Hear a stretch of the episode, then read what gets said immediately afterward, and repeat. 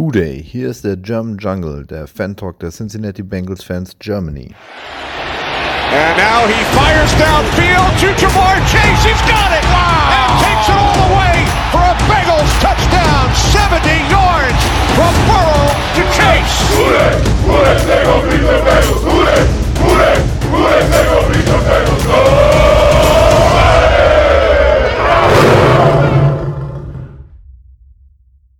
Huday, hier ist wieder German Jungle. Ich bin der Rio. Wir haben einen Sonderpodcast. Der Andrea hat es ja letzte Woche schon angekündigt, dass diese Woche zwei Folgen kommen. Und ähm, diesmal beschäftigen wir uns mit den Fragen, die ihr an uns rangetragen habt auf allen möglichen Social Media Plattformen. Und äh, wir legen auch gleich los, weil das sind doch einige zusammengekommen und damit wir nicht ewig lang werden, äh, legen wir da gleich los. Andrea, begrüß, ich begrüße dich erstmal ähm, und du darfst mit der ersten Frage dann starten. Ähm, und zwar hat der Basti Hart auf Facebook gefragt, äh, welche Facette bzw. welche Verbesserungen wir in der Offense für die Playoffs äh, uns noch wünschen. Ja, erstmal äh, hallo zusammen, freut mich kurz vor Weihnachten nochmals mit euch zu sprechen. Ähm, bezüglich der Frage, ich glaube, das Einzige, was, was mir noch so ein bisschen fällt, was einfach letztes Jahr unglaublich cool war, waren diese, diese Deep Shots auf Chase. Die kommen das Jahr etwas weniger an. Und, und wenn wir das noch dann in den Playoffs wieder auspacken können, passt, äh, wäre die Offense dann komplett. Was sie jetzt schon eigentlich ist, aber wenn du so etwas noch oben drauf packen kannst, wieso nicht? Ja, de denke ich auch. Ähm, die Offense ansonsten, ich finde, den Weg sollten wir einfach beibehalten. Ich finde, wir sehen eigentlich seit Woche 1 eine Entwicklung. Und wenn wir die durchziehen, äh, denke ich, sind wir da eigentlich ganz gut gewappnet. Ich denke aber, diese Big Plays, das ist natürlich auch immer aufgrund der Situation, die planst du nicht unbedingt immer nur so. Deswegen würden wir mal gucken. So, und dann sind wir nicht ganz alleine, der Andrea und ich. Wir haben nämlich noch einen. Ich habe ihn noch ein bisschen zappeln lassen. Und zwar lange nicht mehr dabei gewesen. Grüß dich, Lukas. Ja. Ähm, du kriegst auch gleich deine erste Frage und dann darfst du guten Tag sagen. Und zwar äh, Sebastian Albrecht hat gefragt, ähm, Patrick Mahomes hat den besten Arm, Lamar Jackson hat die besten Beine, Jalen Hurts hat die beste, da steht Verletzungspause der Saison. Hat das einer von euch falsch kopiert oder war das so? Ich weiß gar nicht. Ich habe einfach die Frage äh, Und warum ist Joe Burrow Okay, und warum ist Joe Burrow trotzdem der beste Quarterback der NFL? Beziehungsweise man müsste die Frage vielleicht stellen, ist er denn der beste Quarterback für dich? Ähm, also für mich gibt es aktuell die klare Nummer 1 Patrick Mahomes, das muss man ihm, denke ich, zugestehen. Was er da macht mit ähm, viel weh mit ohne Tyreek Hill ähm, ist sehr bemerkenswert. Ähm, die Statistiken, die er packt, also für mich ist Patrick Mahomes der beste Quarterback. Was Burrow aber zum zweitbesten macht, für mich auf jeden Fall, ähm, ist, dass er sehr gut in diesem Situ Situational Football ist. Also in den richtigen Situationen ist er einfach da, trifft die richtigen Entscheidungen, behält den kühlen Kopf hinter einer Line, die ähm, immer mal wieder ein bisschen Pressure zulässt, wobei das die letzten Wochen echt richtig gut geworden ist. Ähm, und dafür ist er einfach für mich der zweitbeste. Josh Allen fehlt mir hier noch vielleicht ein bisschen auf der Liste. Ähm, er wird hier oft so verglichen als der Superman, der die Bills da ähm, mit der Offense übers Feld führt. Der fehlt mir für, für mich hier so ein bisschen, finde ich deutlich besser als Lamar Jackson und Jalen Hurts. Ich glaube auch nicht, dass die Frage jetzt hier so eine Liste war von wegen 1, 2, 3. Ähm, aber Josh Allen, finde ich, kann man auf jeden Fall erwähnen, wenn es um den besten Quarterback der NFL geht. Ich, ich glaube, die Frage ist wirklich auch eher, wo Burrows Stärken liegen im Gegensatz zu den anderen. Ich glaube, das war einfach so, wir haben natürlich äh, mit äh, Jackson einen, der besonders gut laufen kann, mit einem Holmes, der halt unglaubliche Big Plays produzieren kann. Und ähm, ich glaube, Burrow ist halt einfach ein sehr kompletter äh, Quarterback. Ich weiß gar nicht, ob er in irgendwas der Beste ist, aber ich glaube, das Gesamtpaket macht ihn mindestens zu einem der Top 3. Also für mich gibt es eigentlich also auch Mahomes an Platz 1 und dann habe ich so ein Tier von drei Quarterbacks eigentlich. Ich würde nämlich den Namen Justin Herbert noch reinwerfen, der aufgrund von Verletzungen in der Saison äh, vielleicht nicht immer so gut aussah, äh, wie er eigentlich ist. Aber ich sehe Justin Herbert auf jeden Fall da auch in diesem Top-Quartett vorne drin. Wir können ja, ja Andrea noch mal kurz fragen, ist für dich Burrow der beste Quarterback oder siehst du da auch Mahomes oder jemand anderen vorne? Der Beste nicht. Da fehlt einfach, da fehlt einfach dann dieser dieser Wow-Effekt, den du, den du hast, wenn du ab und zu Spielzüge von, ähm, von Mahomes oder Allen siehst, aber eben äh, eigentlich würde ich jetzt nur wiederholen, was Lukas gesagt hat. Darum, er ist Gut, einfach unglaublich nervenstark und das ist unglaublich wertvoll. Dann kriegst du eine eigene Frage. Und zwar Sleeping Dogma fragt, warum Evans nicht öfter als Running Back eingesetzt wird. Ich äh, glaube einfach, dass sie ihm zu wenig vertrauen, was das Passblocking angeht. Das ist eine Aufgabe, die unser Running, Running Back in dieser Offense halt machen und können muss. Und die sind, das andere ist, dass sie enorm zufrieden sind mit dem Duo Mixon Piran. Die ergänzen sich gut und dann willst du denen einfach nicht Carries wegnehmen. Ja. Ja, ich denke, es liegt natürlich auch daran, dass wir noch zwei extrem gute Running Backs davor haben. Ne? Auch das ist natürlich äh, einfach ein Thema. Gut, dann gehen wir mal auf die Defense-Seite. Äh, Lukas, wieder dein Zug. Äh, Sventen92 äh, von auf Insta hat gefragt, äh, wie sieht eigentlich das Dev auf Edge aus in Bezug auf die Verletzungen? Jetzt muss man dazu sagen, äh, die meisten dürfen es ja mitbekommen haben, Hendrickson und Hubbard beide zumindest, denke ich mal, zwei bis drei Wochen raus. Ja, genau. Ähm, also wir haben ähm, Joseph Osai und Cam Sample als die beiden Backups. Henry, äh, Hubbard ist ja auch in, im Spiel gegen, ähm, im vergangenen Spiel ist er ja auch in der ersten Halbzeit schon raus und Sample kam rein, hat sehr viele Snaps gespielt und das heißt, wir haben in der zweiten Halbzeit gegen die Bucks schon diesen Turnover bekommen mit Sample. Deswegen glaube ich eigentlich, dass wir das ganz gut hinbekommen. Generell hat unsere Defense gezeigt, auch durch den Ausfall von Chido, dass wir ähm, Verletzungen immer ganz gut kompensieren können. Von daher denke ich, dass wir da mit Osai und Sample ähm, natürlich einen gewissen Leistungsabfall haben. Aber die Frage ist, ob man das jetzt so sehr merken wird. Aber auf jeden Fall Joseph Osai, Cam Sample, das sind unsere beiden Backups, die da, die da jetzt aufs Spielfeld kommen. Ja. Andrea, also das Thema, äh, was den Pass Rush angeht mit Sam Hubbard und Hendrickson, ist natürlich eines der Themen, die uns gerade beschäftigen. Also da gibt es alle möglichen Fragen von äh, Frank Haberbosch, Thomas Schneid, äh, Jens Silvester. Ähm, und zwar geht es eigentlich auch immer die Geschichte, was haben wir im Practice Squad noch? Ähm, Gibt es was auf dem Markt? Können wir da irgendwie noch nachlegen? Sollten wir da noch irgendwie nachlegen? Ähm, also wenn noch ein Name ist, ist ähm, der, unser Siebtrunden-Pick, Jeffrey Gunter. Der hat immer mal wieder so ein, zwei Raps, wo er sehr gut aussieht. Aber es ist halt ein Siebtrunden-Pick, von dem kannst du jetzt nicht erwarten, dass der dir plötzlich äh, das Spiel dominiert oder, oder die entscheidenden Plays macht. Und dann zum Thema Free Agents. Ich meine, wir sind drei Wochen vor den Playoffs. Wenn Spieler jetzt noch Free Agents sind, dann hat das ziemlich sicher einen Grund, wieso sie jetzt noch verfügbar sind.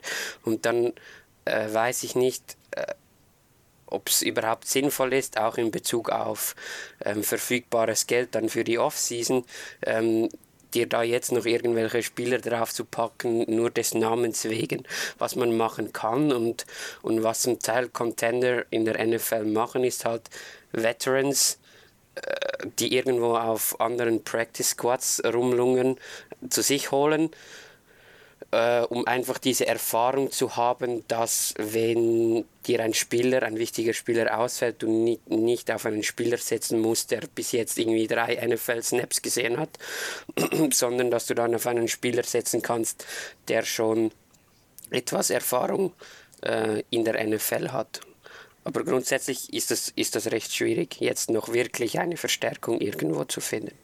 Ja, das kriegst du eigentlich nur, wenn jetzt irgendwo nochmal einer entlassen wird und dass er dann bis zu uns droppt, ist vermutlich eher unwahrscheinlich, wenn es wirklich ein guter Spieler ist, der einen Unterschied macht. Aber gibt es ja immer wieder, äh, wenn du dann welche hast, die vielleicht aus längeren Verletzungen kommen. Ich meine, Right Receiver ist ja zum Beispiel jetzt nicht die Position, wo wir nachlegen müssen, aber wenn dann so ein Odin Bacon Jr. zum Beispiel äh, wieder einigermaßen fit wäre, dann kann man so eine Nachverpflichtung mal machen. Aber da sehe ich momentan, oder mir ist zumindest keiner bekannt, der auf den uns betreffenden Positionen da jetzt irgendwie großartig zur Verfügung wäre, der wirklich uns dann nochmal diesen Step bringt. Äh, Trade Deadline ist vorbei, dementsprechend äh, denke ich auch aufgrund dessen, dass Hubbard und Hendrickson vor den Playoffs wieder zurückkommen sollen, dass wir da eigentlich nichts machen werden. So, dann haben wir das Sleeping Dogma, diesmal über Twitter. Ich gehe jetzt mal davon aus, dass es derselbe ist. Und er fragt, ob es Updates zu Chido, Hilden und Hendrickson gibt. Hendrickson haben wir gerade schon angesprochen, Lukas. Ähm, Chido ist mit Kreuzbandriss raus für die Saison. Der kommt frühestens wahrscheinlich in der Preseason zurück. Äh, und selbst das ist wahrscheinlich nicht sicher bei Kreuzband, ist immer eine lange Geschichte. Ähm, weißt du denn was zu Hilton? Also ich habe mal gerade eben nochmal Twitter aufge, aufgemacht, als ich gesehen habe, dass ich diese Frage beantworten werde.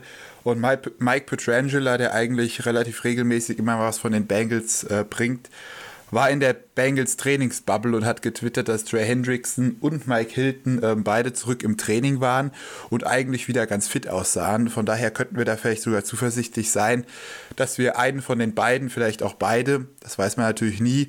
Ich denke mal, das wird eine äh, Game-Time-Entscheidung werden von Zach Taylor, dass wir beide eventuell sogar schon gegen die Patriots zurücksehen werden.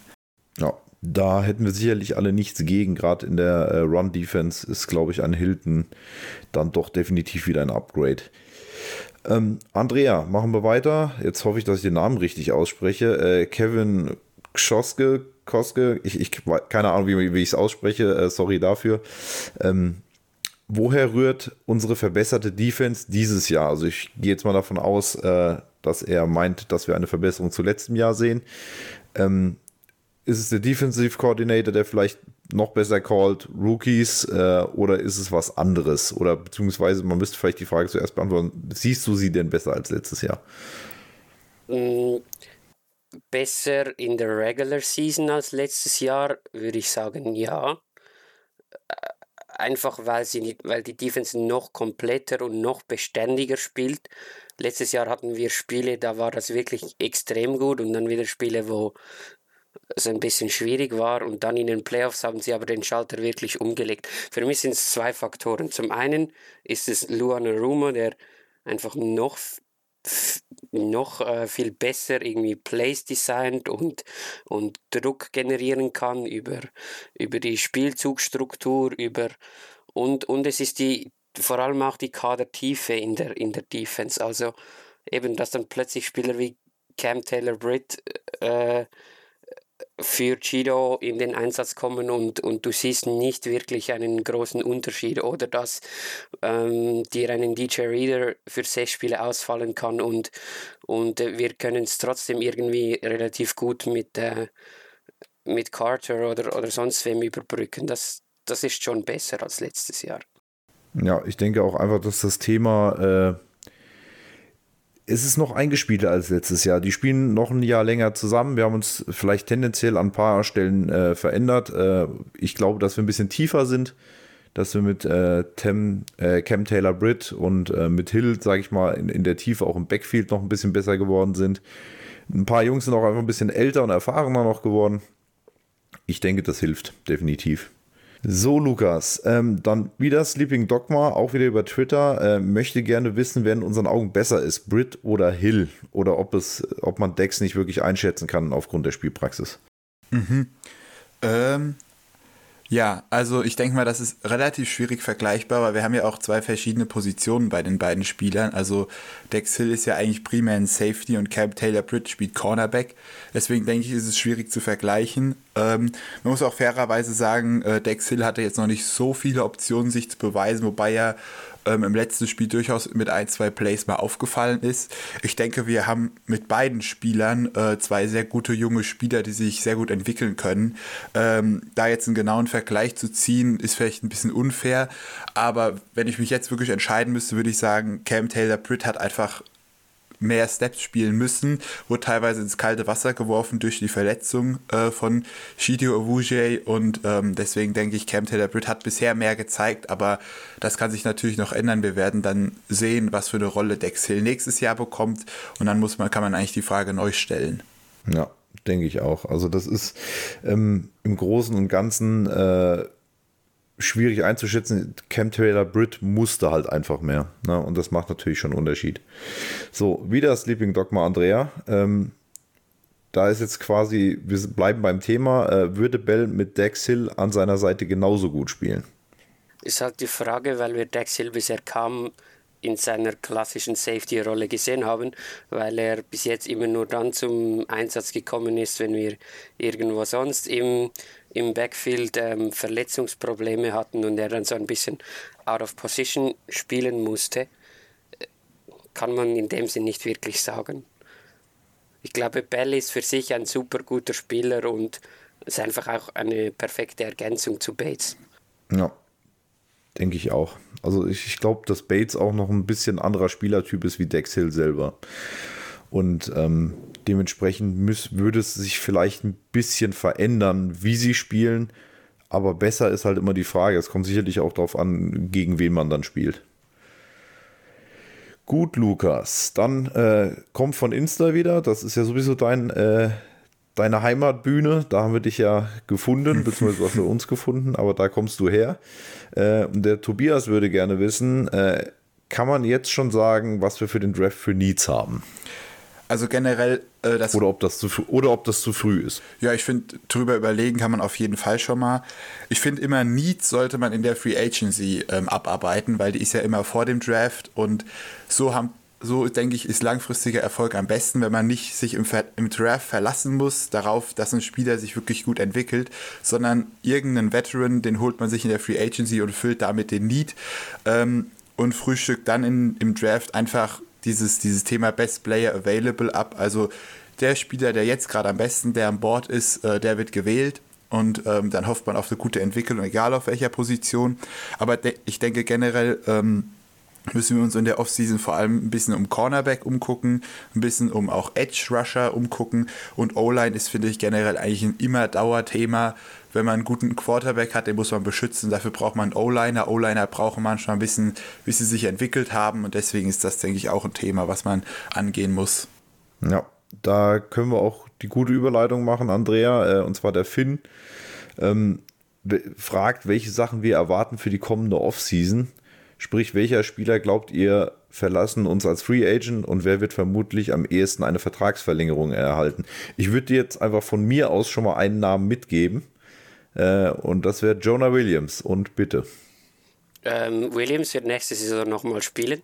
Da haben wir schon die 50-Year-Option ähm, aufgesammelt. Das heißt, er wird nächstes Jahr garantiert nochmal unser Starting Left Tackle sein, ob man das will oder nicht. Ähm, mittlerweile macht er seinen Job echt gut. Und um auf die anderen äh, Free Agents zu kommen. Ich habe jetzt eine Seite namens Sporttrack aufgerufen und ich lese jetzt einfach mal vor, wer alles äh, Free Agent wird und nachher können wir da vielleicht gemeinsam ein bisschen drüber quatschen, wen man, wen man da halten sollte. Also, Free Agent werden Jesse Bates, Von Bell, Eli Apple, Hayden Hurst, Brandon Wilson, Trey Flowers, Samachi Pirine, Brandon Allen, Drew Sample, Clark Harris, Max Max Sharping, Michael Thomas, Trent Taylor, Jalen Davis, Jermaine Pratt, Joey Bachi, Bachi, Trevion Williams, Bachi. Trenton Irwin, Carl, Cal Adamitis, Clay Johnson und Mitchell Wilcox. Entschuldigt mir mein schlechtes Englisch, aber äh, ich bin halt immer noch deutschsprachig. Schweizer. Naja, da kann man jetzt drüber streiten, ob du deutschsprachig bist. Ja. Ähm. Es nennt sich Schweizerdeutsch, hallo? Alles klar. Ja, es nennt sich so, deswegen ist es das noch lange nicht. Okay. Ähm. okay, nein, ich würde sagen, wir sollten zumindest mal die, die, die großen Namen da äh, Stück für Stück jetzt durchgehen. Ähm, deswegen ist schön, dass du die jetzt vorgelesen hast. Äh, ich würde sagen, wir arbeiten die Liste jetzt mal kurz schnell ab äh, und jeder sagt mal Daumen hoch, Daumen runter. Wo man dazu natürlich sagen muss, es ist immer eine Frage, was passiert sonst noch, noch so, was kriegt man an Free Agents vielleicht auf dem Markt, ähm, was passiert noch an Verletzungen, äh, wie viel Kohle wollen die haben. Also es sind natürlich viele Sachen, die wir jetzt von außen so gar nicht bewerten können. Deswegen gehen wir jetzt mal einfach persönlich davon aus, wollen wir oder würden wir gerne oder würden wir nicht. Ähm, dann fang du nochmal, Andrea, an und dann würde ich sagen, gehen wir auf der Reihe um und sagen einfach was dazu. Okay, also der erste Name, der hier auf der Liste steht, ist Jesse Bates. Ich glaube einfach, dass ähm, da das Tuch in dem Sinn zerschnitten ist, weil man sich nicht jetzt schon vor der Saison auf eine Vertragsverlängerung einigen konnte. Die ganze Geschichte mit dem Franchise Tag ähm, war ja auch so ein bisschen ein Hickhack von beiden Seiten der wird irgendwo unterschreiben. Ähm, ich bin gespannt, ob er das Geld bekommen wird, was er für sich wünscht. Und wir haben mit Hill wahrscheinlich seinen, seinen Ersatz schon gedraftet letztes Jahr. Ja, da haben wir ja schon ein paar Mal drüber geredet, dass die Wahrscheinlichkeit, dass Bates nächstes Jahr noch Streifen trägt, eher sehr gering ist. Ähm, Ja, gut, dann- dann, nächster Name. Genau, der nächste Name wäre ja Oder? Von Bell ähm, auf Andreas Liste. Und ich denke mal, ihn sollten wir priorisieren, was beide Safeties angeht. Ich glaube, bei ihm wird er wird auch weniger kosten, weil er einfach irgendwie so vom Gefühl her noch nicht so den Namen hat wie Jesse Bates. Jesse Bates war schon in den ganzen nationalen Medien in Amerika, hat schon ein bisschen Aufmerksamkeit erregt. Und ich glaube einfach, dass Von Bell ein sehr unterschätzter Spieler ist. Und deswegen hoffe ich persönlich, dass wir ihn behalten können und dann mit äh, Dex Hill abpaaren können als äh, Safety-Duo der Zukunft. Ja. Gut, Andrea, nächster Name. Ähm, Eli Apple, Ja, da, da ist das, glaube ich, für mich der, das größte Thema, äh, was will er haben. ja, ich glaube Ja, auch. ähm, also ich könnte mir vorstellen, dass wir ähnlich reagieren wie dieses Jahr und dass er halt einfach nochmal ein weiteres Jahr kriegt. Allerdings muss man natürlich sagen, äh, wenn jetzt Cam Taylor Britt weiter so gut spielt, wenn äh, Chido zurückkommt und wir gegebenenfalls vielleicht im Draft trotzdem nochmal auf Cornerback gehen, weil das halte ich durchaus für nicht unmöglich, ähm, dann wird es natürlich auch ein bisschen eng. Aber ich finde, er macht die Saison eigentlich eine ganz gute Figur. Na klar hat er immer noch mal wieder ein paar Sachen drin, aber er ist halt nun mal jetzt auch kein Cornerback Nummer 1. Als Nummer 3, finde ich, ist er trotzdem noch absolut okay. Und wenn er da nicht zu viel haben möchte, könnte ich es mir zumindest vorstellen. Genau, das wäre das wär auch mein, mein Takeaway. Also wenn er, wenn er wieder für denselben Vertrag unterschreibt, nehme ich sofort. Weil er kann in Nummer 3 sein, wenn es sein muss, kannst du ihn als Nummer 2 oder auch mal als Nummer 1 auf das Feld stellen und macht dir einen soliden Job. Und für das ist er wertvoll. Aber wenn du ihm jetzt Unsummen bezahlen musst, dann weiß ich nicht, macht es wahrscheinlich weniger Sinn. Genau. Gut, dann nächster Name. Ja, als nächstes hätten wir Hayden Hurst auf der Liste. Ähm, ich weiß nicht, mit irgendjemandem habe ich das mal schon mal diskutiert. Ähm, da waren wir eigentlich beide äh, Diskussionspartner, waren eigentlich ein bisschen traurig, dass Hayden Hurst nun einen Jahresvertrag unterschrieben hat, äh, weil für die Konditionen ähm, hätte er natürlich auch gerne für uns noch ein zweites Jahr spielen können. Also ihn würde ich aktuell gerade auch wegen seiner Leistung in den vergangenen Spielen unglaublich gerne wieder bei uns sehen. Ich denke mal, er hat dieses Jahr so ein bisschen den, diesen Prove-It-Deal unterschrieben, also von wegen, ich zeige jetzt mal, was ich kann und kriege da nochmal ein bisschen größeren Vertrag. Ähm, könnte mir auch vorstellen, dass wir ihn dann vielleicht für ein, zwei Jahre mehr verpflichten. Es wird, wird sich zeigen, wie er jetzt noch abliefert, aber ich würde ihn auf jeden Fall unbedingt gerne wiedersehen. Sonst haben wir nämlich wieder dieses Fass offen, wen haben wir als Tight End. Und ich glaube, dass er sich auch sehr wohl fühlt bei Ja. uns in der Offense. Ja, auch als Typ finde ich ihn einfach Ja, äh, ja. unfassbar. Also so wie er auftritt, er die Körpersprache, wie er, wie er die Teammitglieder mitnimmt. Also äh, ich, ich freue mich einfach wie immer wieder extremst, wenn ich den Kerl auf dem Feld sehe, wie viel Spaß er hat. So ein bisschen wie der große Bruder von Trenton Irwin. Irgendwie, ich weiß nicht, wenn ich die sehe, kriege ich gute Laune. Ja, und Aber auch denselben Friseur, glaube ich. Und er setzt sich für ein enorm wichtiges Thema ein. Also er setzt sich ja für Mental Health bei Männern ein, weil er ja selber auch eine lange Leidensgeschichte hat. Und, und das ist schon, das ist schon cool, wenn Ja. Spieler auch neben dem Feld einen Impact haben. Geiler Typ. Gut, Andrea, dann weiter. Ähm, weiß ich nicht, der nächste Name, vielleicht Pirine, können wir kurz darüber sprechen. Ähm, auch da, er spielt plötzlich unerwartet stark in einem Vertragsjahr. Da kannst du dann gerne auch mal ein paar Moneten mehr verlangen. Ähm, äh, ja, so als, als Ergänzung zum Mixen gefällt er mir eigentlich. Ist halt die Frage, was er haben möchte. Und ich glaube, dass vor allem Zach Taylor ihn sehr schätzt. Deshalb würde ich schon erwarten, dass er wieder zurückkommt. Wo ich den ein Stück weit widersprechen würde, ich finde es gar nicht so unerwartet. Ich fand, er hat letztes Jahr schon sehr gut ausgesehen. Und er hat jetzt halt dadurch, dass Mixen eine Zeit lang raus war, halt auch äh, die Snaps bekommen und hat das sehr gut genutzt. Aber ich bin bei dir, das wird in erster Linie eine Frage des Geldes sein.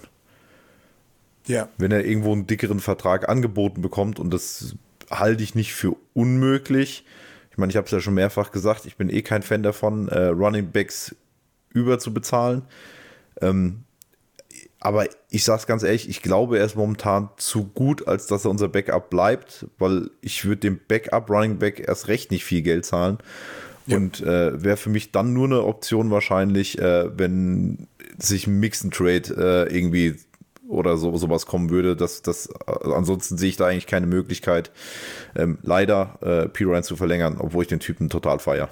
Ja, das denke ich eigentlich auch. Ähm, und würde dann auch vielleicht gerade schon weitermachen, vielleicht mit noch einem Namen, den hier auf der, auf der Liste ganz interessant ist, Jermaine Pratt. Er hat ja ähm, unfassbar gespielt die letzten Wochen mit der Hammer Interception gegen die Bucks und auch letztes Jahr in den Playoffs mit der unfassbar wichtigen Interception gegen die Raiders. Ähm, hat er einige sehr, sehr wichtige Plays für uns gemacht. Ähm, dennoch glaube ich, dass relativ schwierig wird, äh, ihn zu verlängern. Man muss immer gucken, wo das ganze Geld hingeht. Und Linebacker ist einfach so vom, vom Wert her, vom Position Value, nicht so das extrem Wichtige. Ähm, ich hoffe natürlich, dass man ihn irgendwie günstig behalten könnte. Aber vielleicht ist auch irgendein anderes Team auf mich aufmerksam geworden und bietet ihm irgendeinen Hammervertrag an, den er nicht ablehnen kann. Deswegen, das, das ist so die Position Jermaine Brett, wo ich sage, das könnte schwierig werden, den zu verlängern. Den will man natürlich behalten, ähm, aber es wird schwierig. Ja, sicherlich nicht zu jedem Preis, alleine wenn er halt dann solche Aktionen jetzt reißt, dass er dann öffentlich naja, noch am Rumnöhlen ist, dass er mehr Snaps kriegen soll und so weiter, wo man sagen muss, er hat es natürlich dann im dritten da auch sehr gut gemacht. Äh, also zumindest hat er dann auch geliefert, äh, das kann man ihm auf jeden Fall anrechnen. Äh, wie das natürlich dann intern mit dem Standing aussieht, ob er da sich jetzt eher mit geschadet hat, äh, das hat der Steven schon angesprochen, dass er sich gegebenenfalls mehr geschadet als genutzt hat. Das ist natürlich von außen ein bisschen schwierig zu bewerten, äh, weil das war nämlich auch die Frage von 0 Promille äh, über Insta und hat nämlich da auch den Fokus auf Pratt und Bates. Damit haben wir jetzt angefangen und beendet. Dementsprechend denke ich, äh, dürften wir auch da die Frage beantwortet haben. So, dann, ich, ich glaube, es ist Lukas dran. Ich mache es jetzt einfach. Äh, Sebastian Albrecht äh, fragt jetzt auch nochmal äh, in Richtung Draft, wenn der heute wäre, welche drei Positionen wir äh, unabhängig jetzt vom aktuellen Jahrgang äh, wählen würden. Und wir sollen die Antwort begründen. Also, da ihr zwei angehende Lehrer seid, äh, ist das ja eigentlich genau euer Metier, dass man, dass man seine Antwort auch begründen muss. Genau, ähm, begründen gehört zum Aufgabenbereich 3, ist durchaus eine schwere Aufgabe, ähm, aber ich denke, ich bin ja ge gewappnet. Ähm, ich habe ja eben schon mal gesagt, O-Line kann man nie genug haben, das wäre meine erste Positionsgruppe, ähm, einfach um da vielleicht irgendeinen Diamanten zu finden, den man gut entwickeln kann, der wie Wolz jetzt eine Starting-Rolle übernehmen kann. Ähm, dann Edge Edge Rusher kann man in der Liga mit immer besseren Quarterbacks äh, immer gebrauchen. Gleiches gilt für Cornerbacks. Ähm, die Receiver werden schneller, die Quarterbacks werden gefühlt besser. Ähm, deswegen diese drei Positionsgruppen wären so meine Wahl. Ja. Andrea, dann darfst du auch mal deine drei Positionen sagen. Mm, wiederholt Denk, sich eigentlich. Also wenn wir, okay. wenn heute, wenn wir wirklich heute, also jetzt äh, 22.12.10.40 Uhr, dann wäre die erste Position Cornerback, weil es ist nicht sicher, ob Cam Taylor Bridge spielt und dann müssten wir mit Alan George und Apple wahrscheinlich als Starting Cornerback Duo in das Spiel gegen die Patriots, das wäre mir dann doch zu heiß. Ähm, also Cornerback, Edge und dann ähm, entweder Tight End oder Offensive Tackle. Ja, also ich würde das, was Lukas vorhin gesagt hat, nochmal aufnehmen. Äh, die Needs in der Free Agency beantworten und dann Best Player Arrival und dementsprechend erstmal unabhängig von der Position. Und dementsprechend würde ich jetzt auch keine drei nennen, sondern äh, das wären halt die drei, wo der beste Spieler zur Verfügung ist oder wo ich zumindest den größten Impact äh, fürs Team sehe. Ja. ja. Und wie gesagt, das ist natürlich immer, immer schwierig, äh, weil ich, ich bin ja dafür bekannt, äh, dass ich eigentlich im Mock-Draft-Verachter bin, weil ich die zumindest zum größten Teil für völlig Bullshit halte, weil doof gesagt, wenn eins anders gedraftet wird, kann der komplette Draft so auseinanderfallen. Ähm, und deswegen halte ich diese Spekulation, also erste Runde von mir aus noch, brauche ich auch nicht, aber alles, was danach kommt, halte ich für absoluten Bullshit. Darf ich das hier sagen? Ja, ne? Ich denke ja, schon. Ich mache es einfach. Aber ich liebe Mock Drafts. Ist ja mein Podcast. Jetzt. Ich aber es macht uns im, im, im so Gut, März, raus. April äh, verbringe ich die ganze jetzt, Zeit jetzt, damit. Jetzt, jetzt haben wir eine traurige Nachricht. Lukas und Andrea verlassen leider unseren Podcast. Oh, war eine schöne Zeit. Nein, okay. So, jetzt mal gucken, wo ich war. So, Thomas Schneid, äh, wieder über Facebook. Ähm, da das Thema ist immer relativ ähnlich. Äh, wie geht es bei uns äh, in der, ich denke mal nicht bei uns, ah doch, ich bin so doof zum Lesen, äh, bei uns nach der Season weiter, wen würdet ihr verlängern? Das Thema haben wir eigentlich, glaube ich, schon durchgekaut, äh, aber ich, ich denke, deine Frage dürfte damit beantwortet sein. Ähm, dann haben wir noch, äh, ich weiß nicht, ob das Benchy heißen soll oder Benchy, weil geschrieben wäre es Bean. Äh, über Twitter äh, wird Zack Taylor in der kommenden Saison weiter äh, so schnell von den eigenen Fans und Experten angezählt? Oder hat er die Entwicklung in dieser Saison äh, ihm einen größeren Kredit gegeben? Ich meine, er ist letztes Jahr in den Super Bowl gekommen. Ähm, Meinst du, es wird sich ändern, äh, Lukas, wenn, wenn wir jetzt diese Saison vielleicht wieder, sagen wir mal, vielleicht äh, zumindest ein Championship-Game kommen? Und glaubst du, die spielerische Entwicklung reicht aus, um diese ewige Diskussion abzuschneiden? Oder glaubst du, dass einfach der Credit nie in dieser Form da sein wird, weil er mehr so dieser Players Coach ist, der die Leute motiviert und vielleicht nicht jetzt ein Kyle Shanahan ist, äh, der sich mordsmäßige Plays ausdenkt. Ja, ähm, also das ist ja so gefühlt mein Lieblingsthema. Ich bin ja gefühlt jede Woche auf no aufs Neueste mit irgendwelchen Leuten im Clinch online in irgendwelchen Chats, äh, weil ich bin ein sehr, sehr großer Zack Taylor-Fan, weil er eben genau das kann, was du gesagt hast. Er hält das Team zusammen. Er hat eine unfassbare Teammentalität kreiert. Ähm, und Mike Tomlin, der genau das gemacht hat bei den Steelers, hat auch nie jemand kritisiert. Ähm, Zach Taylor wird halt immer dafür kritisiert für dieses Play-Calling, ähm, was dann immer halt sehr einfach zu kritisieren ist, wenn es mal gerade an einem Spielbeginn zum Beispiel äh, nicht so gelaufen ist. Aber Zach Taylor dafür Credit zu geben, wie krass ähm, die zweite Halbzeit zum Beispiel gegen die Bucks war jetzt bezogen auf dieses Spiel, habe ich jetzt nicht so viel gehört. Also deswegen tut es mir ein bisschen immer leid für Zack Taylor, deswegen verteidige ich den auch so gerne, ähm, weil es ist ein unfassbar sympathischer Typ. Er hat den absoluten Turnaround geschafft und deswegen hoffe ich einfach, dass er irgendwann mal diesen Credit bekommen wird, auch von den nationalen Medien. Da wird gefeiert Andy Reid, Bill Belichick, ähm, der neue Dolphins-Coach McDaniels, Kyle Shanahan, die werden da abgefeiert. Ähm, aber ein lobendes Wort über Sektelle hört man da eigentlich fast nie. Und das finde ich sehr schade. Ja, ich denke, man muss manchmal auch einfach mal gucken, was unterm Strich rauskommt. Und es gibt unterschiedliche Herangehensweise und äh, Weisen. Und nicht jede ist immer, sage ich mal, vielleicht optisch die schönste.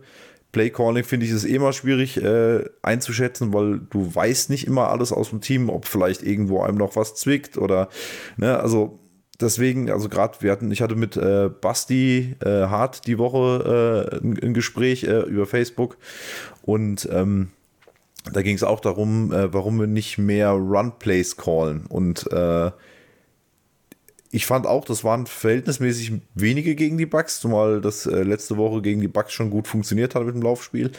Ähm, aber wir wissen ja manchmal nicht, was, was vielleicht der Hintergrund dafür ist. Ob, ob wir dafür sagen, wir müssen unsere O-Line ein bisschen unterstützen, dass wir ein bisschen mehr in, in die Blocks reingehen, damit Burrow auch die Zeit hat.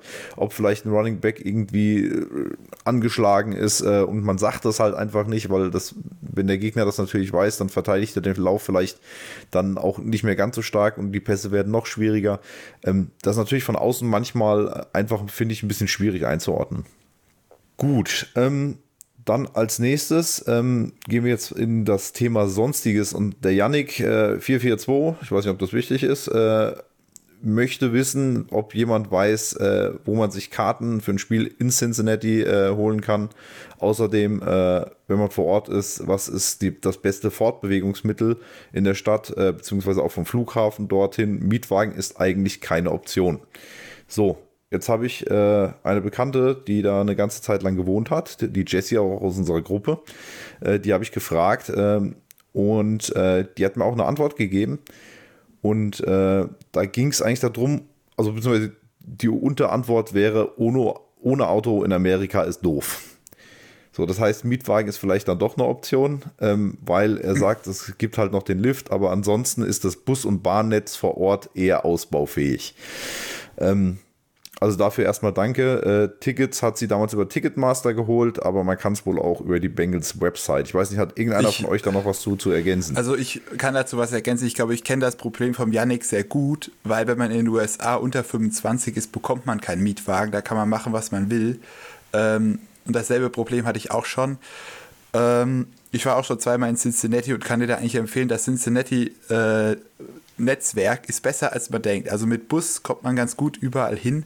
Cincinnati ist auch nicht so die riesige Stadt. Ähm, das Problem ist halt wirklich, ohne Mietwagen kommt man halt nicht aufs Land raus und man kommt in keine Nationalparks und so. Und wenn du einfach nach Cincinnati willst, um dir ein Spiel anzugucken, reichen die öffentlichen Verkehrsmittel absolut aus. Aber ich habe dem Yannick auch schon persönlich geschrieben, wenn er Fragen hat, kann er sich bei mir gerne melden. Du warst doch Anfangsjahr ja. da, oder? Ja, ich war dieses Jahr ähm, zum Thursday Night Football gegen die Dolphins da, ja. Okay, dann äh, Andrea. Cutterlei, ähm, auch über Insta, ähm, möchte gerne wissen, wann der Spielplan zur jeweiligen Saison herauskommt und äh, was die NFL dabei beachten muss. Puh, äh, äh, ähm, also irgendwann nach dem Draft, oder? Ist das, oder ist das, ich, ich, ich, ich müsste es, ganz ehrlich, ich müsste es googeln. Also ich- ich weiß nicht auswendig, ja. Ich könnte dir da helfen, weil ich habe tatsächlich am letzten Wochenende das äh, einem Kumpel von mir erklärt, wie dieser Spielplan zusammengesetzt wird. Ähm, also er kommt meistens im Mai irgendwann raus. Und das ist relativ kompliziert, aber wenn man es einmal verstanden hat, geht es eigentlich. Man hat immer sechs Spiele gegen, äh, gegen die eigene Division, äh, drei Heimspiele, drei Auswärtsspiele.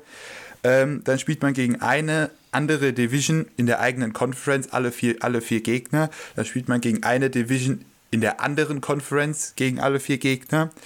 Ähm, und dann spielt man noch zwei Spiele in der eigenen Conference aus der anderen Division, gegen die man noch nicht gespielt hat, mit derselben, mit derselben Platzierung. Das heißt, wenn wir Erster werden, spielen wir zum Beispiel gegen die Chiefs und die Bills nächstes Jahr wieder, wenn die auch Erster werden. Und dann spielen wir noch ein einziges Spiel, das ist dieses neue 17. Spiel, gegen ein Team aus der anderen Division, was auch die, aus der anderen Conference, was auch dieselbe Platzierung hat. Ich hoffe, das war jetzt verständlich. Ähm, so setzt sich dieser NFL-Spielplan Genau. zusammen. Und die werden, glaube ich, zugelost, wenn ich mich nicht Ah, die irre. werden zugelost. Okay, ja. Ich, also bin ich der Meinung, das ist unter Vorbehalt. Ansonsten müsste doch die Variante von äh, Andrea wählen und äh, Kollege Google fragen. Ja, das stimmt. Ja, ich kann auch nicht alles wissen. Auch Lehrer wissen manch, müssen manchmal etwas nachschauen. So, jetzt äh, kommt äh, eine sehr, sehr wichtige Frage. Ähm, und zwar, wenn Patrick Mahomes mal wieder in Cincinnati sein soll. Äh, und zwar will die I am Jesse, also die Jesse gehe ich mal von aus, oh, Entschuldigung, ich habe hab das K unterschlagen, I am Jesse K, äh, fragt, ob Patrick Mahomes jemals wieder Chili essen wird. Hat er überhaupt schon mal? Ist meine Gegenfrage. Ich weiß nicht, er hat äh, Niederlagen gefressen gegen uns, aber ansonsten das- weiß ich nicht. Ansonsten könnte ich jetzt mal äh, meinen mein Kumpel Patrick grüßen, der beim Bengals-Treffen mal äh, Chili probiert hat von irgendeinem afrikanischen Stand und danach eine hochrote Kugel hatte, äh, weil es sehr, sehr scharf war. Ich, ich fand das gar nicht so scharf. Und, und Hast du es mal du warst doch gar nicht also wie dabei. ist das? wie, wie muss man sich das vorstellen? Ist das wie Nein, ne, im Endeffekt hast du eigentlich, einen, doof gesagt, einen Chili con Carne. Das wird wahrscheinlich rezepttechnisch vielleicht ein bisschen anders gewürzt sein und das haust du halt auf Spaghetti drauf.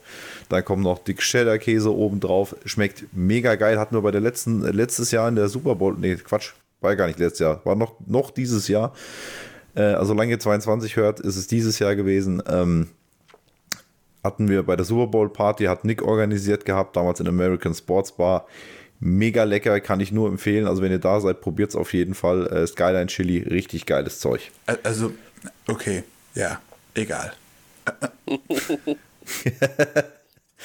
Gut. Ähm, ja, oder hast du noch was dazu ergä zu ergänzen? Nee, Lukas? eigentlich nicht. Also in den USA habe ich sehr viel Chili gegessen, da fand ich das irgendwie nie scharf, äh, weil die das irgendwie nicht so scharf würzen da.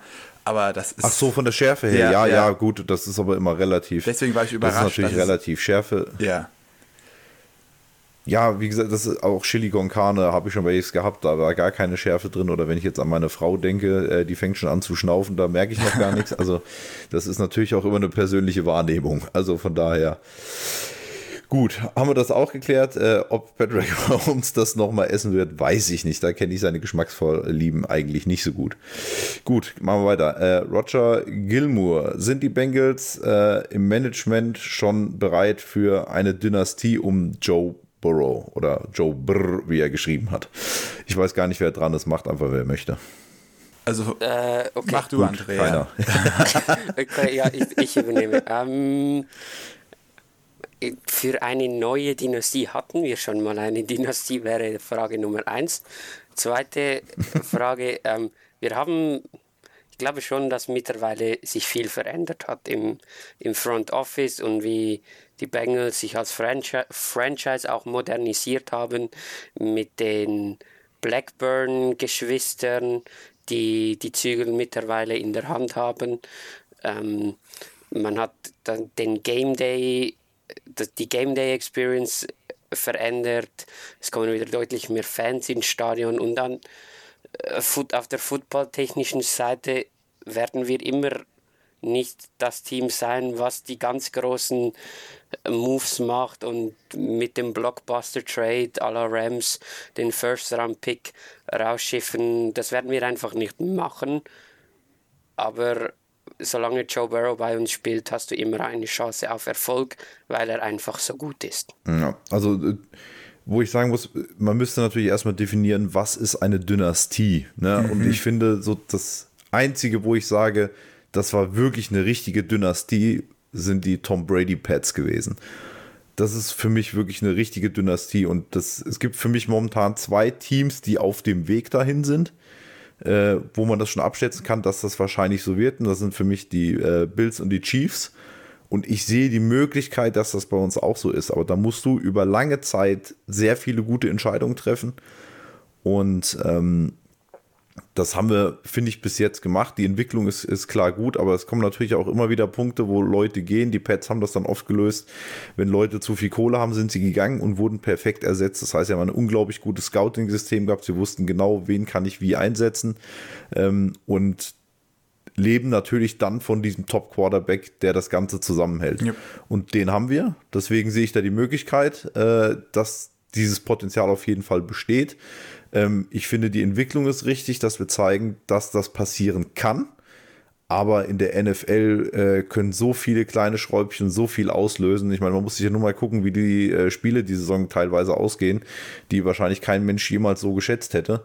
Ähm, das sagt, glaube ich, schon viel aus, dass du nie weißt, was eigentlich passiert. Und du hast ganz oft, dass ein Top-Team aus der Vorsaison denkt an die Panthers äh, 2015 oder, oder an die Falcons, die dann im Super Bowl stehen und äh, es nicht gewinnen und danach relativ schnell äh, nach unten droppen und, und nicht oben bleiben, obwohl sie ein gutes Team beisammen hatten. Und jetzt auch die Rams, die waren auch auf dem Weg, vielleicht eine Dynastie zu machen, aber die haben halt All-In-Moves gemacht. Und diese All-In-Moves sorgen oft dafür, dass du irgendwann ja. dahinter wieder runterfällst. Und das ist genau das, was bei den Rams jetzt passiert ist. Und ähm, um eine Dynastie aufzubauen, darfst du nicht diese Big Moves machen. Das machen wir nicht, deswegen sehe ich die Möglichkeit. Und den Rest wird die Zeit zeigen, denke ich. Ja, ich würde mir erstmal einen Super Bowl-Sieg wünschen, bevor wir über eine Dynastie nachdenken, weil das ist, glaube ich, finde ich, Grundlage, um eine Dynastie davon zu sprechen. Man braucht eigentlich mindestens zwar zwei Super Bowl-Siege. Ähm, sonst finde ich, ist das keine Dynastie, aber das ist Definitionssache, wie gesagt. Ja, denke ich auch. Gut, Lukas, dann kannst du gleich weitermachen. Äh, Sebastian Albrecht äh, möchte noch wissen, äh, welcher Spieler hat euch bisher am meisten positiv überrascht? Und äh, beziehungsweise wer ist euer Dark Horse in dieser Saison? Also ich gehe mal davon aus, damit er einfach meint, so, äh, wen hat man vielleicht gar nicht so auf dem Schirm, äh, der aber brutal abliefert. die Frage, denke ich, können wir alle mal beantworten, aber du darfst trotzdem anfangen, Lukas. Ja, also für mich, ich habe so ein bisschen nachgedacht. Wir haben ja von einigen Spielern der Defense und Offense letztes Jahr schon ziemlich viel gesehen. Ähm, und da denke ich auch nicht, dass jemand gedacht hätte, dass das irgendwie ein bisschen einbricht oder so. Deswegen sind das für mich eigentlich zwei Spieler, die da möglich sind, hauptsächlich zu nennen. Das ist zum einen Cordell Wolzen, unser ähm, Viertrunden-Rookie, der sich in unserer Line echt gut macht. Ähm, Im Trainingscamp hat er sich durchgesetzt gegen Jackson Carm, wo man eigentlich gedacht hätte, ja, Zweitrunden-Pick von Clemson, der müsste das eigentlich schon hinkriegen. Aber Cordell Wolzen hat gezeigt, er ist ein Arbeitstier, er will unbedingt und ähm, ich finde ihn mega sympathisch. Und für mich hat er auch auf dem Feld gezeigt, dass er es kann. Er hat ein bisschen gebraucht, bis er reinkam. Aber letztendlich hat man die letzten Wochen von ihm nichts mehr gehört. Und wenn man von einem Starting O-Liner nichts mehr hört, ist das immer was Gutes, das wissen wir. Ähm, und der zweite, den ich noch nennen würde, ist Hayden Hurst. Ähm, er kam zu uns, wurde zweimal enttäuscht von anderen Teams, hat sich ultra gefreut, für uns zu spielen und liefert einfach auf dem Feld und neben dem Feld ab. Das sind für mich so die zwei Spieler, die bei der Frage mir als erstes in den Kopf kamen. Hm, Andrea? Ähm, ich habe auch Wolsen aufgeschrieben und, und als erstes und der zweite Name wäre für mich Sam Hubbard. Der hat immer gut gespielt, aber war einfach immer so, so eine ja, so ein Ergänzungsspieler in dem Sinn und man hatte ein bisschen das Gefühl, dass er meistens davon profitiert, was so neben ihm, neben ihm passiert oder, oder ähm, auf der anderen Seite passiert.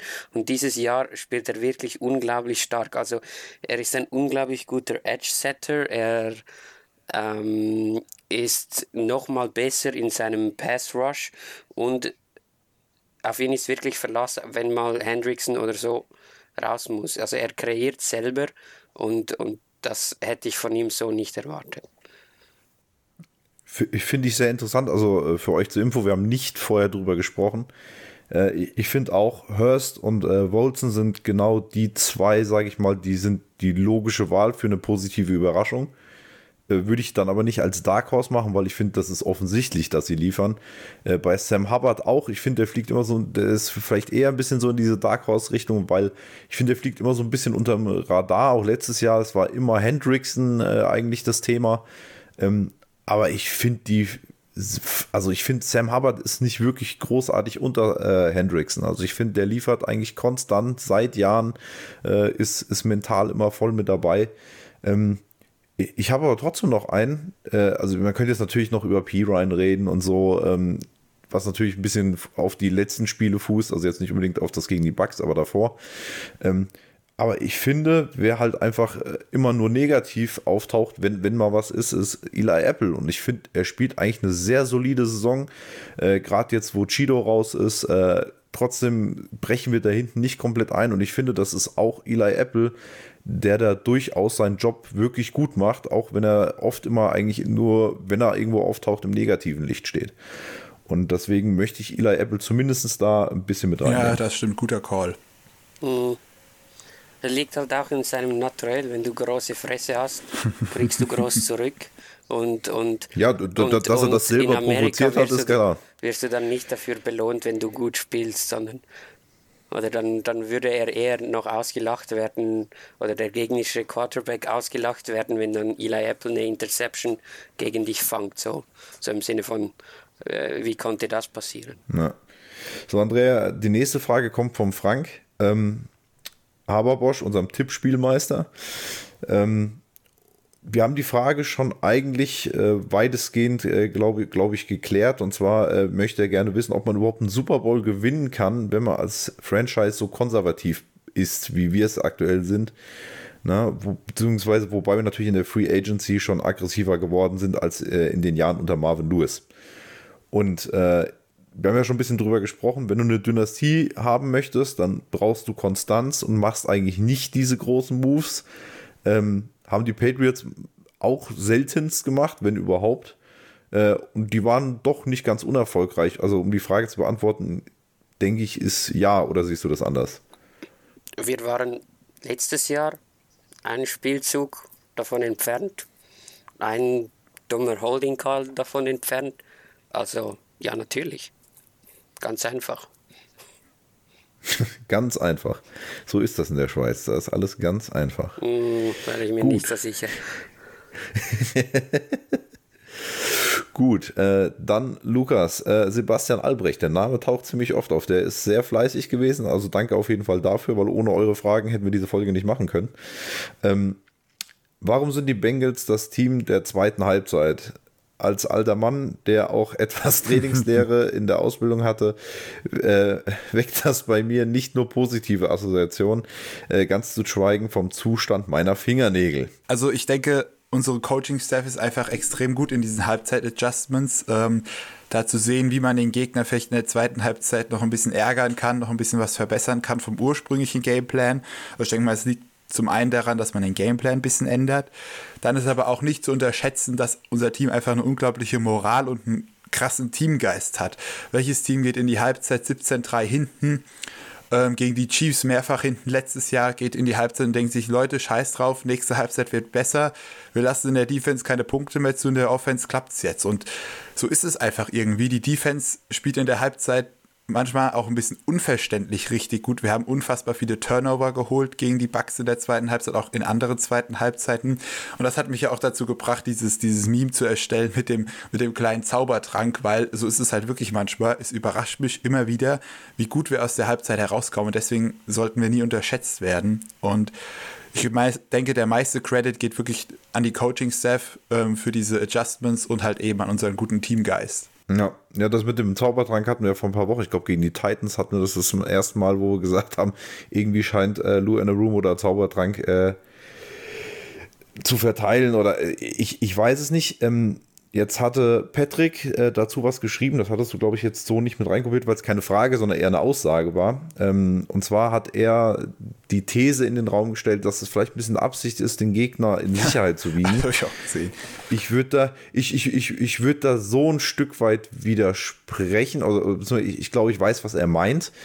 Ähm, wir haben ein relativ klares Grundkonzept, mit dem wir eigentlich fast in jedes Spiel starten.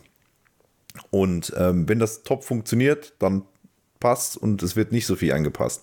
Wenn da was nicht funktioniert, und das gilt für Offense und wie Defense, äh, wenn das nicht funktioniert, sind wir unglaublich flexibel und können viel anstellen und der Gegner kann aber nach der Halbzeit nicht mehr so gut reagieren wie in der Halbzeit, äh, da irgendwelche Adjustments zu machen. Und ich glaube, daher rührt oft dieser große Umbruch. Und da muss man einfach sagen, da ist beide Seiten, sowohl Offense als auch Defense, äh, positiv zu erwähnen, auch zum Thema Playcalling. Äh, genau das zeichnet, finde ich, einen guten Trainer aus, dass er auf eine Situation perfekt reagieren kann. Das heißt, wir wollen reagieren und nicht agieren und das muss nicht unbedingt immer schlecht sein. Und ich glaube, dass das so ein bisschen der Hintergrund davon sein könnte. Gut, Andrea, äh, die stelle ich jetzt auch wieder an beide. Äh, Frank möchte gerne wissen, wer gewinnt den Super Bowl? Frank, Gegenfrage. Ist das, erwartest du von uns jetzt ernsthaft, dass wir etwas anderes als die Bengals sagen? Natürlich gewinnen die Bengals den Super Bowl. Lukas, hast du was zu ergänzen? Mein Pick vor der Season war so schlecht, dass ich jetzt keinen Pick mehr abgebe. Ich habe auf die Raiders getippt. Ja, gut, dann fragen wir lieber Leute, die Ahnung haben. besser ist ähm. das, besser ist das.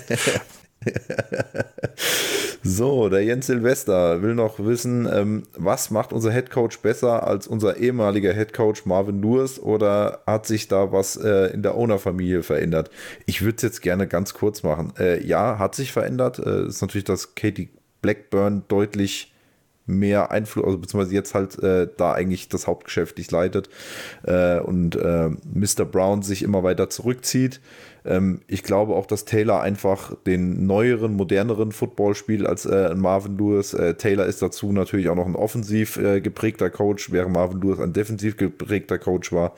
Ähm, was er besser macht, ist natürlich immer relativ, weil das natürlich auch immer so ein bisschen äh, mit den verfügbaren Möglichkeiten zusammenhängt. Ne? Also wir hatten durchaus gute Zeiten unter Marvin Lewis. Er war nicht umsonst einer der Head Coaches mit, mit der längsten Vertragslaufzeit.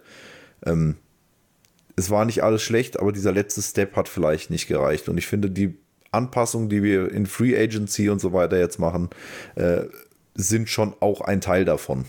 Aber ich glaube auch einfach, dass Marvin Lewis Football nicht mehr in die heutige Zeit so 100% reinpasst. Oder möchte da einer widersprechen? Nö. Nö. Wunderbar, das wollte ich hören. so, und bevor jetzt was anderes sagt, mache ich weiter.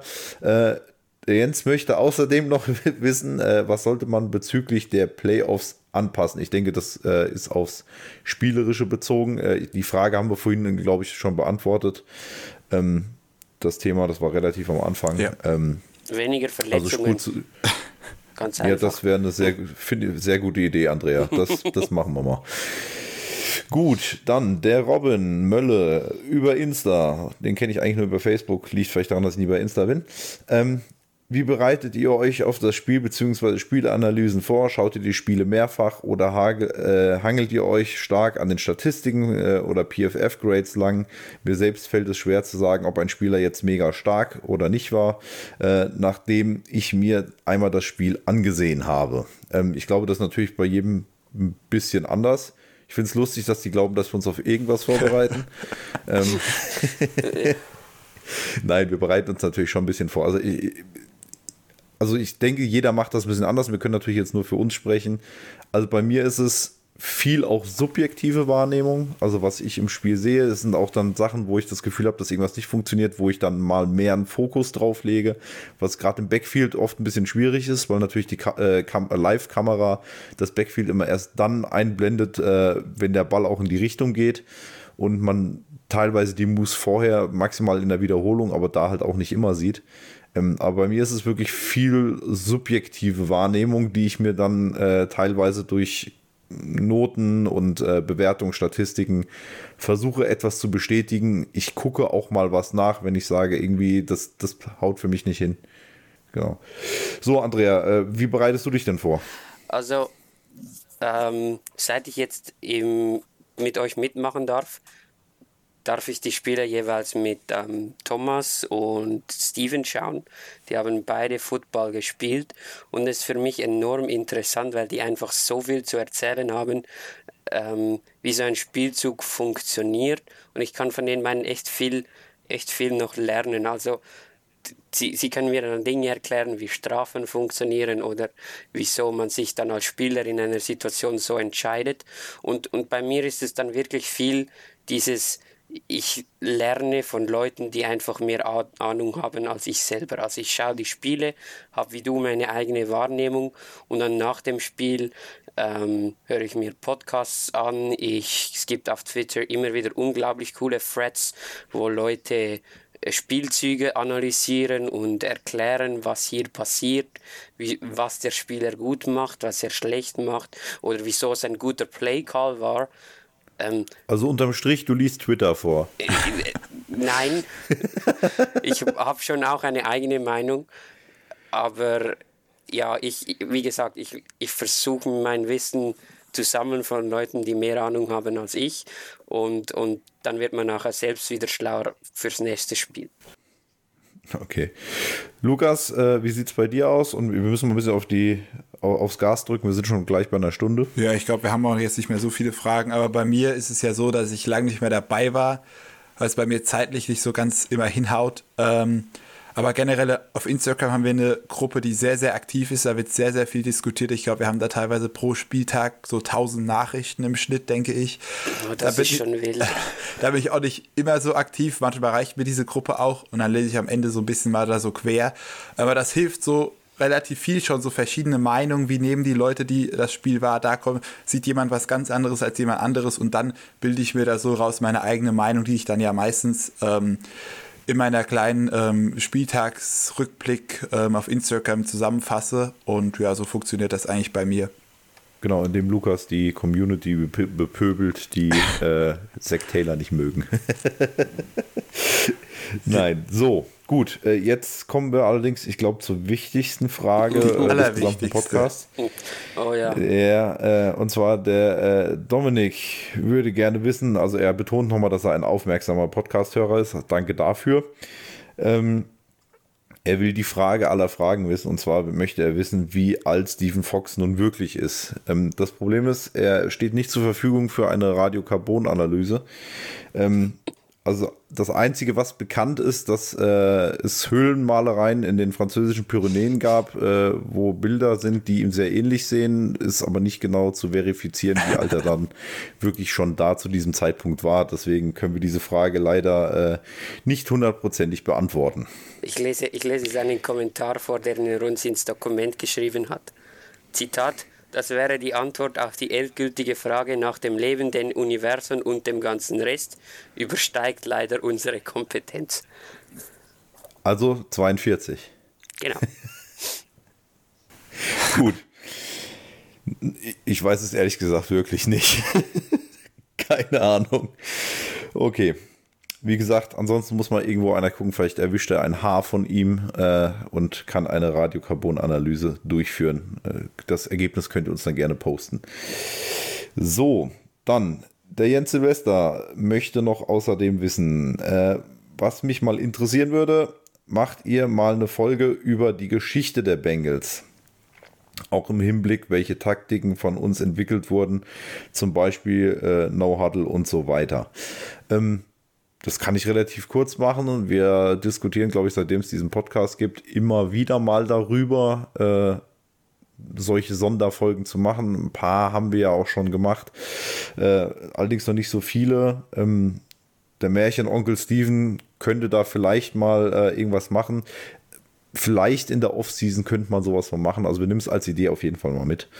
Ähm, und dann kriegt man sowas vielleicht auch hin, äh, dass wir da ein bisschen was historisch ja. machen. Ansonsten kann ich den Tipp von Steven weitergeben. Er hat gesagt, ähm, Football Live, Paul Brown ist ein Must-Watch als Bengals-Fan. Ähm, das kann ich auch wirklich empfehlen. Schaue ich immer gerne diese Sendung und dann geht es halt um unseren Gründer Paul Brown. Da wird man auch einiges erfahren. Ja. Dann möchte Jens außerdem noch wissen, äh, meint, das wäre die letzte Frage. ich weiß gar nicht, wie viele hat er, glaube ich, fünf oder sechs. Ähm, was er machen soll, äh, wenn wir im Super Bowl gegen die Eagles spielen, äh, weil sein Kumpel Eagles-Fan ist. Ich meine, das ist ganz klar. Er nimmt, würde ich sagen, zu unserem Super Bowl-Treffen dann mit, wenn wir alle zusammen gucken. Und äh, dann darf er sich da gerne in unsere Mitte setzen. Oder hat jemand noch äh, irgendwelche anderen Ideen? Ich, ich möchte wieder Steven zitieren. Er hat einfach geschrieben, trösten. Ja, das hoffen wir alle. das ist eine sehr gute Idee. Gut, ähm, dann äh, Michael Janke, der hat schon sehr viele Antworten äh, so bekommen. Äh, und zwar wollte er wissen, äh, wie wir es schaffen, an Heiligabend das Game zu schauen. Ich habe ihm schon vorgeschlagen, eine äh, Verdauungsstörung äh, vorzutäuschen für drei Stunden, um mit dem Handy auf dem Klo zu verschwinden. Ähm, ich, ich weiß es ehrlich gesagt gar nicht, wie ich es mache. Also ich werde bei meiner Großmutter sein mit meinen Eltern. ich weiß nicht, ob ich das hinkriege, das, das nebenher hört sich zu kritisch gucken. an. Ähm, aber ich, ich glaube, ich mache es einfach an, wahrscheinlich ohne Ton, dass das im Hintergrund läuft und vergesse zu essen oder irgendwie sowas. Und äh, ja, sehen wir mal. Oder ich moderiere es mir selbst. Ich weiß nicht, wie macht ihr das? Also ich bin frühzeitig in Verhandlungen getreten, habe klar gemacht, für meine gute Stimme, wenn ihr einen gut gelaunten Lukas an Heiligabend haben wollt, dann sollte irgendwo was stehen, wo ich dieses Spiel ein bisschen verfolgen kann. Also ich werde das Spiel erst am 25. am Morgen schauen.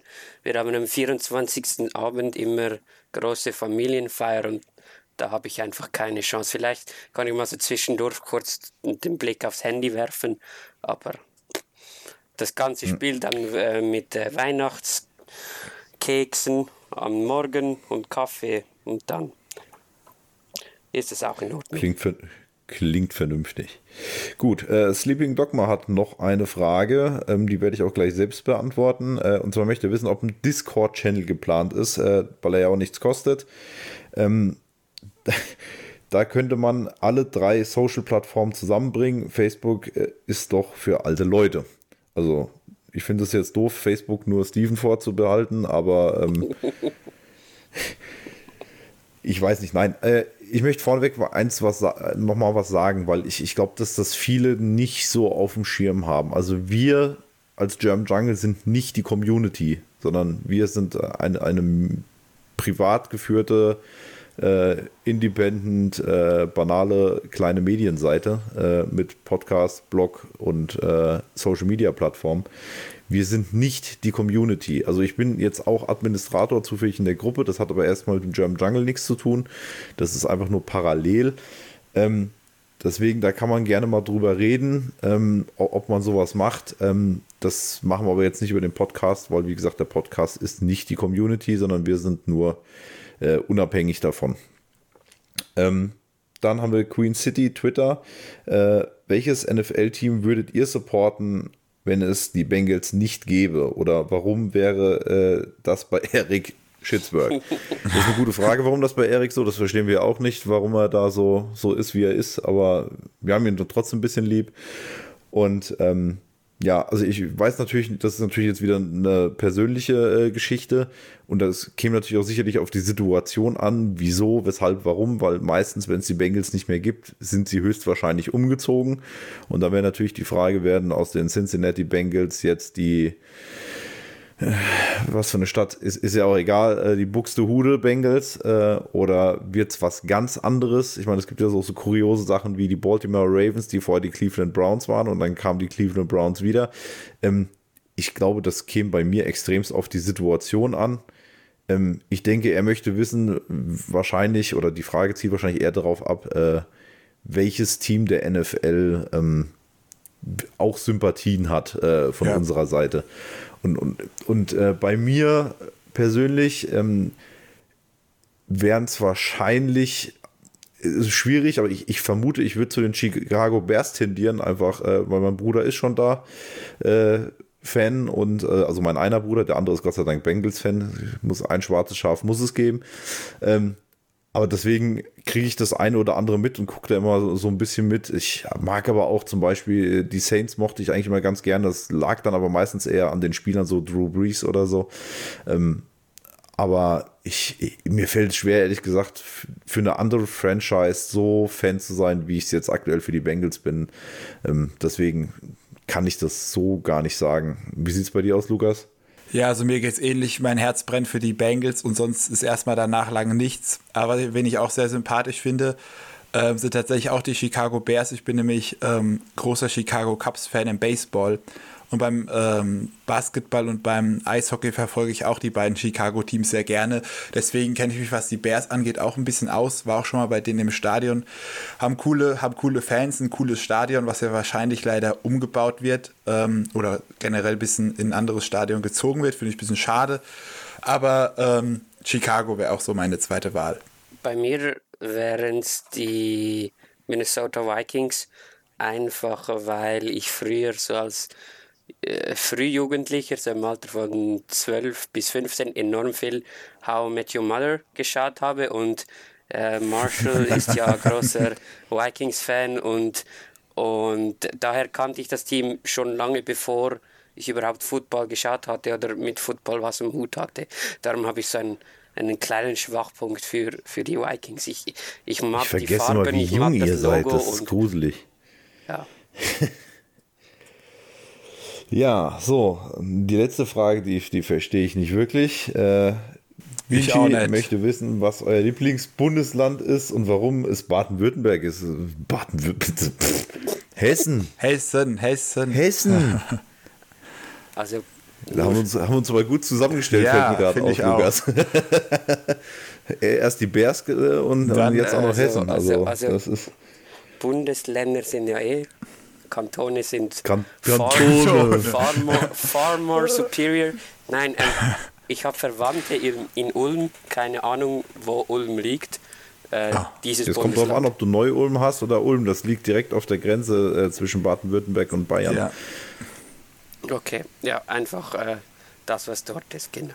Nein, weil, weil ich da Verwandte habe. Ich muss ja, ich, da kann ich erwähnen, ich bin ja, wenn man es genau nimmt, zu einem Viertel Deutscher. Man hört es mir nicht an, aber ich bin's. Nee, hört man nicht. Ja, nee, nee, Mein gar nicht. Opa stammt Nicht bisschen, ursprünglich ne? aus Bremen. Darum. Aus Bremen. Mhm. Gut, das wäre auch ein eigenes Bundesland. Und was hast du gesagt, welches Kanton wäre es? Äh, Zürich, Kanton Zürich, ganz einfach. Weil ich da wohne. Alles klar. So, dann ist die Liste fertig. Ja, haben wir Ich hoffe, wir konnten die Fragen zur Zufriedenheit irgendwie äh, beantworten.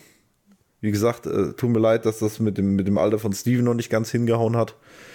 Ähm, aber die Aufzeichnung be- der Menschheit beginnen halt einfach nicht früh genug, dass wir das genau definieren können. Und äh, da sind wir halt ein bisschen dran gebunden. Gut, dann bleibt mir eigentlich nur noch, äh, ich danke euch beiden. Also ihr habt das ja sogar noch eingefädelt. Ich habe mich einfach nur draufgesetzt. Ja, genau. Und Also du hast Zeug dazu erzählt. auch von mir, das war jetzt so ein bisschen meine Idee, vor allem, weil ich auch so ein bisschen etwas zurückgeben wollte jetzt an Weihnachten. Ich und Lukas sind ja beide einfach äh, plötzlich mitten in der Saison dazugestoßen und ihr habt uns alle so wunderbar äh, warmherzig aufgenommen und wir können hier unser Ding machen. Das ist ja auch nicht selbstverständlich. Und dann dafür sicher mal von meiner Seite ein großes Dankeschön. Und es macht mir echt, echt Spaß und ich hoffe, ich kann noch lange dabei bleiben.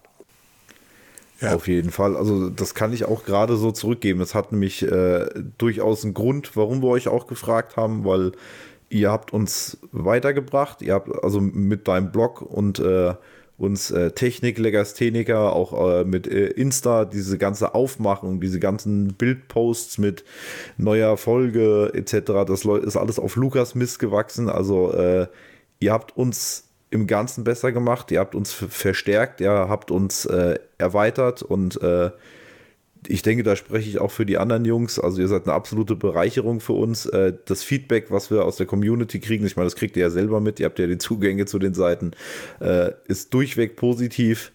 Ähm, und von daher, äh, wie gesagt, den Input ist super und ja, ich glaube, wir haben alle davon profitiert. Ja, denke ich auch. Vielleicht dann noch ein Wort zu mir, von mir dazu. Also mir macht es auch unfassbar viel Spaß. Ähm, leider bin ich beim Podcast nicht so regelmäßig dabei, ähm, aber das Instagram äh, macht mir einfach sehr viel Spaß. Der Austausch mit euch. Macht sehr, sehr viel Spaß und ich hoffe, ich fahre euch nicht zu oft über die Füße. Ich muss euch da manchmal ein bisschen zurücknehmen, ähm, weil ich doch ein Mensch bin, der sich manchmal sehr deutlich ausdrückt.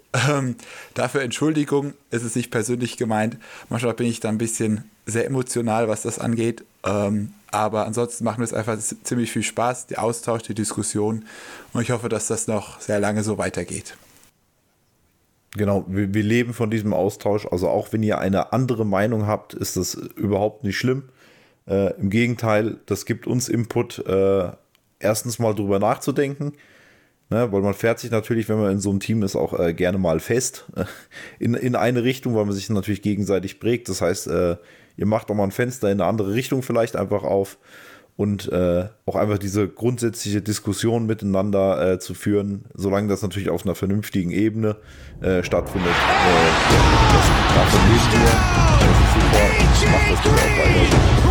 Und äh, dann macht ihr das wahrscheinlich Ansonsten denke ich, äh, was das für heute. Danke mich für uns heute. Gute und Fuck des Dealers. Macht's gut. Frohe Weihnachten. Stimmt. Und gute Rutsch. Obwohl, da hören wir uns, glaube ich, noch. Da hören wir uns noch. Bis dann. Tschüss.